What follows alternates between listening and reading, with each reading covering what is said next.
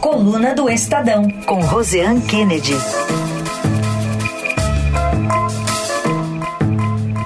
Roseanne Kennedy está conosco, vai ficar nesse espaço aqui sempre às, às terças e quintas no Jornal Eldorado para falar sobre política. Bem-vinda, Rosiane.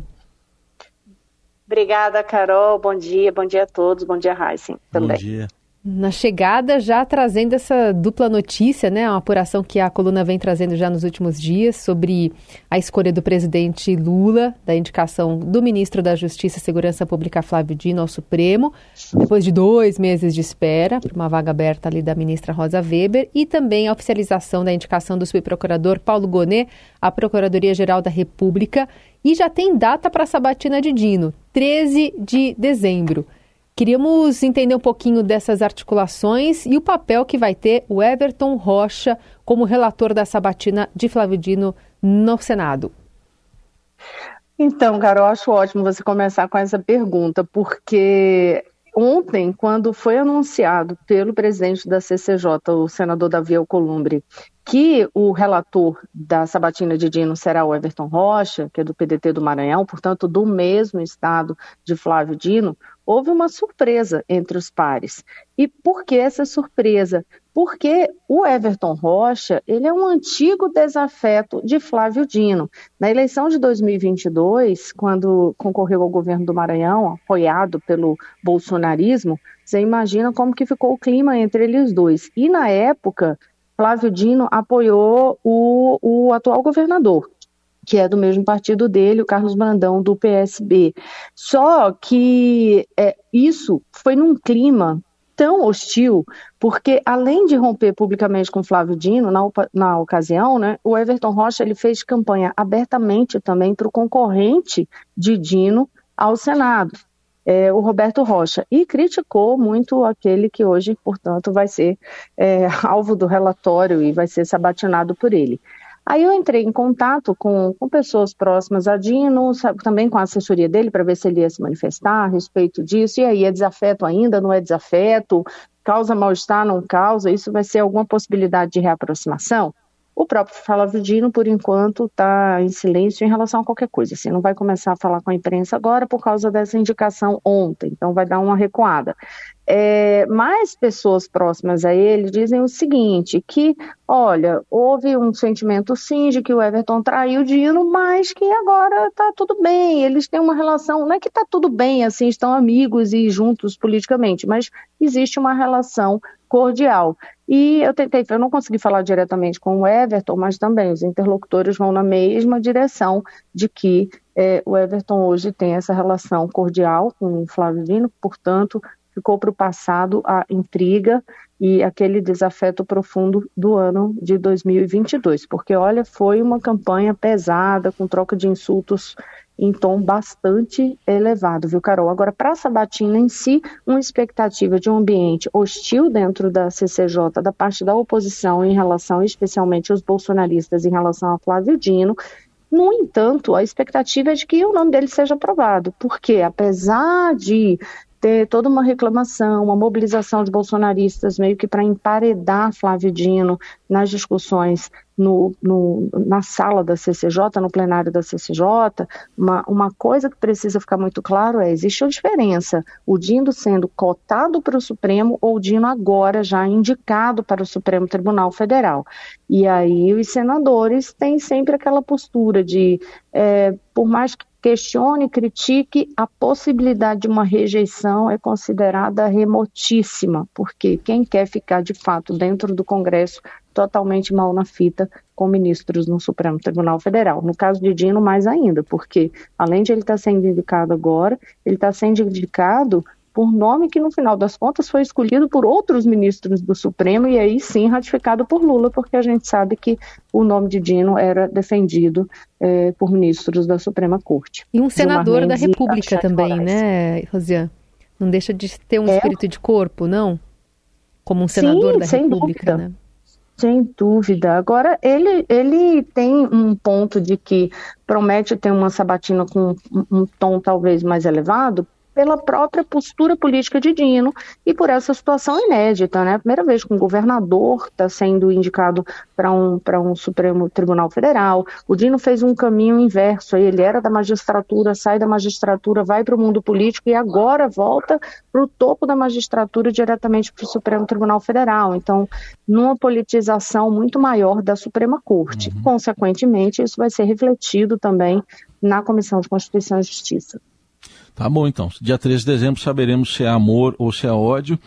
E agora vamos falar também de outro desdobramento dessa indicação uh, de Dino e também para a Procuradoria-Geral da República, que teve gente no PT que também não gostou, né, Rosinha? Outra apuração que você nos traz.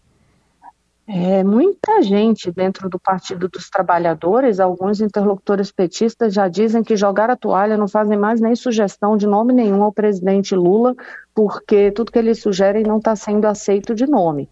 Então, a gente vai lembrar que na indicação de Zanin, eles não tiveram nenhum sucesso, nem possibilidade de, de sugestão para Lula, porque Lula já tinha totalmente claro e definido na cabeça dele que era o seu ex-advogado que seria indicado para o Supremo, Cristiano Zanin. Agora, nessa discussão, tanto para para o Supremo Tribunal Federal como para a Procuradoria-Geral da República. O PT queria outros nomes, não conseguiu emplacar nenhum deles, então foi derrota dupla mesmo para o Partido dos Trabalhadores nessa indicação agora.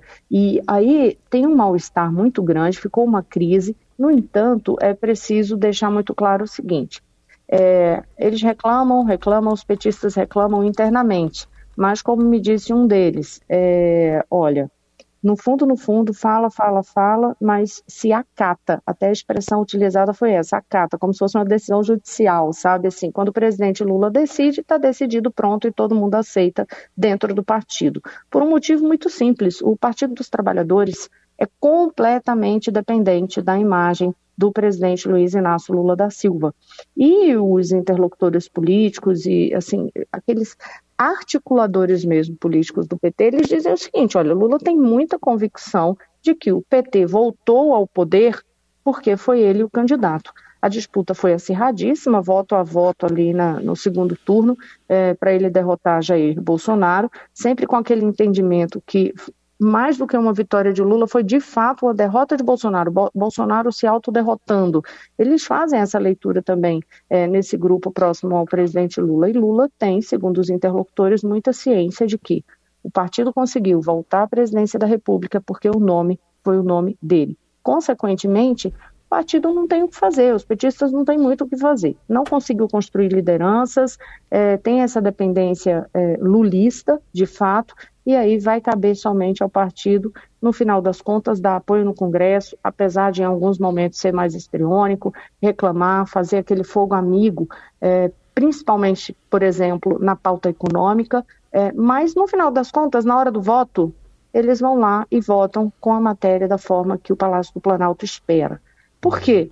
Porque o Partido dos Trabalhadores, sua bancada, sabe que depende dos resultados do governo, depende dependem da popularidade de Lula para até mesmo eles disputarem, tanto os que têm intenção nas eleições de 2024, como aqueles que vão concorrer à reeleição ou outros cargos em 2026, dependem de Lula para ter sucesso nas urnas.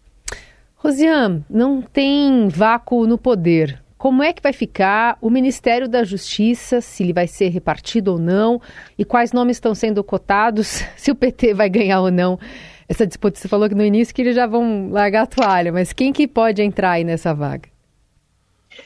Carol, sabe que de ontem para hoje a gente tem, tem ouvido brincadeiras aqui em Brasília, que mesmo, não só pensando nos nomes que estão fora, mas dentro do próprio Ministério da Justiça, está aquele clima de. Sabe aquela brincadeira de festa de criança? Não sei se hoje em dia ainda se faz mais isso, hum. mas quando eu era criança fazia, mas terminava com muita criança se machucava, que tentava correr, tinha uma cadeira e duas pessoas correndo ao redor, ah, três sim. pessoas correndo ao redor, e para ver quem senta primeiro. Só que a pessoa caía no chão, né? Então não sei se festa de criança ainda faz isso. Mas o, hoje, a, essa vaga do Ministério da Justiça está exatamente dessa forma. Tem uma cadeira ali que vai ficar para o Flávio Dino. Aí a gente pensa, dentro do próprio Ministério, tem dois nomes cotados para essa cadeira, que é o atual secretário executivo de Dino, Ricardo Capelli, que é o nome preferido do próprio Flávio Dino, é, e tem o, o secretário que é o secretário é, da área de, de, segurança, que é o Augusto Botelho, que também tem esse interesse nessa, nessa vaga. Enfim, então lá dentro já tem esse olho na cadeira, portanto, por isso que se fez muito essa, essa comparação ontem à noite lá no Congresso Nacional. Mas não são só esses dois nomes. Esses dois nomes são mais pensados quando ainda se reforça aquela tese de uma possibilidade de divisão do Ministério, porque é Ministério da Justiça e Segurança Pública. Então, quando você pensa divisão, aí esses nomes seriam mais para uma área da segurança pública.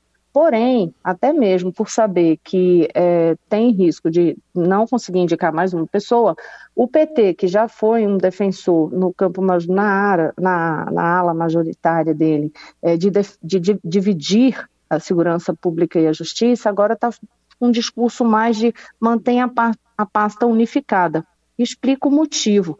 Eles estão realmente é com um temor que na se houvesse uma divisão, a vaga de segurança ficasse com Capelli. A gente vai lembrar que Capelli, ao longo desses, dessas medidas que o governo começou a anunciar ou ensaiar fazer e depois anúncio de GLO, o Capelli começou a aparecer muito, né, viajar, fazer as, as apresentações a respeito do tema, isso deixou os petistas é, com a pulguinha atrás da orelha.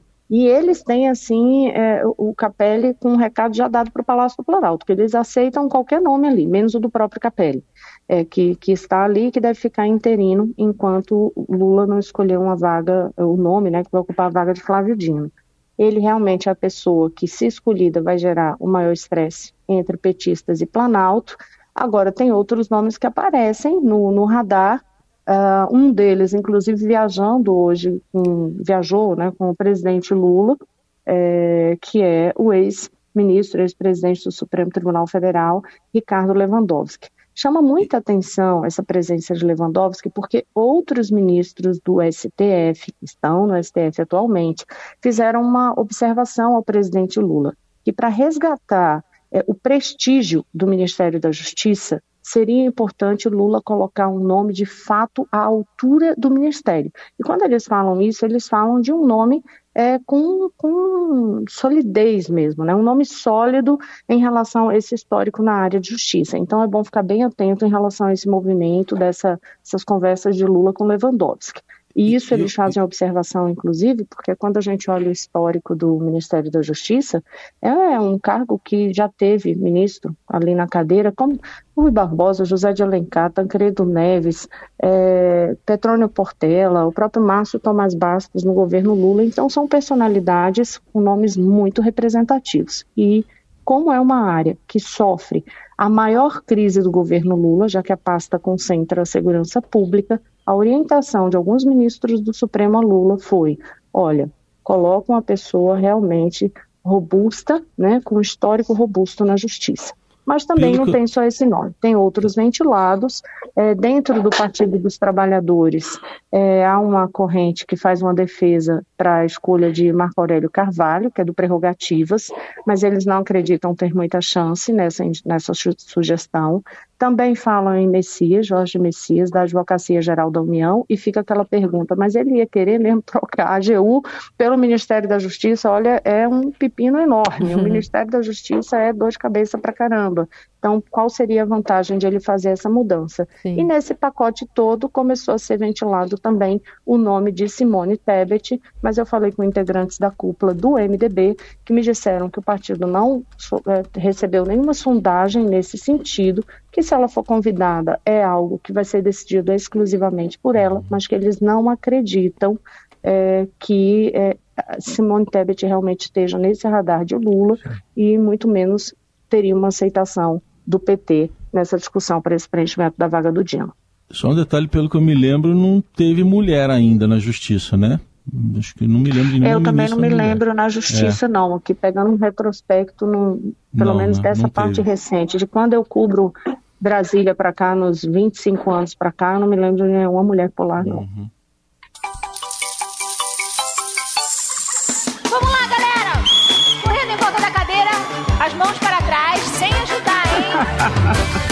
Vou puxar a Xuxa aqui que tava sim nas festas de aniversário que eu e a Rosier participamos.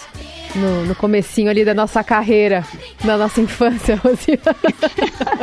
Adorei, viu? E pode ter certeza que tem gente ali querendo sentar na cadeira antes e tem gente também já pronto para puxar a cadeira e deixar o outro estourar no chão. É isso aí. Rosiana, obrigada por hoje. Um beijo. Até mais.